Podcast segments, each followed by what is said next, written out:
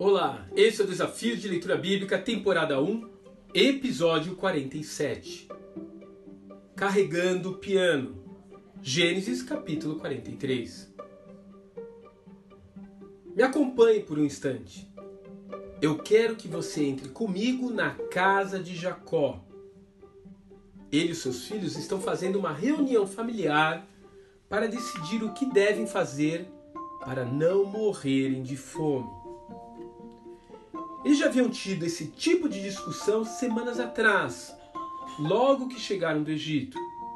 Mas o pai havia descartado completamente a possibilidade de liberar Benjamim para ir com eles encontrar o governador do Egito.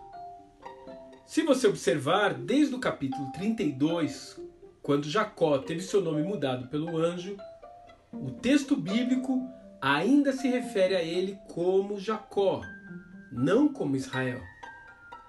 Isso irá acontecer até o capítulo 43.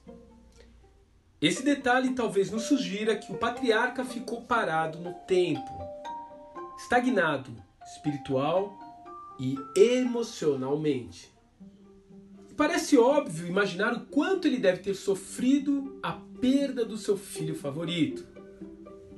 Porém, mais de 20 anos já haviam se passado e aquele homem não conseguia se libertar de um estado depressivo que lhe acorrentava. Onde havia ficado aquela pessoa de fé e ousadia que chegou a grudar em um anjo para que ele lhe abençoasse? Que teve coragem de ir ao encontro do seu irmão, mesmo sabendo que poderia ser morto por ele. O fato é que a sua atitude trazia consequências sobre toda a família. Enquanto o pai não permite que levem Benjamim, o seu filho mais novo, todos passam fome. E de fato, se eles continuarem esperando mais para retornar ao Egito, pode acabar sendo tarde demais. É nesse momento que se levanta Judá em uma atitude de liderança que os distingue de seu pai e dos demais irmãos.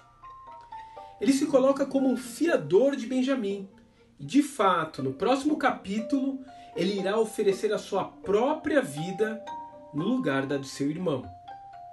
É a partir dessa atitude que o pai age realmente como um Israel, entregando seu filho caçula nas mãos de Deus, permite que seus irmãos o levem para o Egito, abrindo assim espaço para um final feliz para ele e para todos os seus descendentes.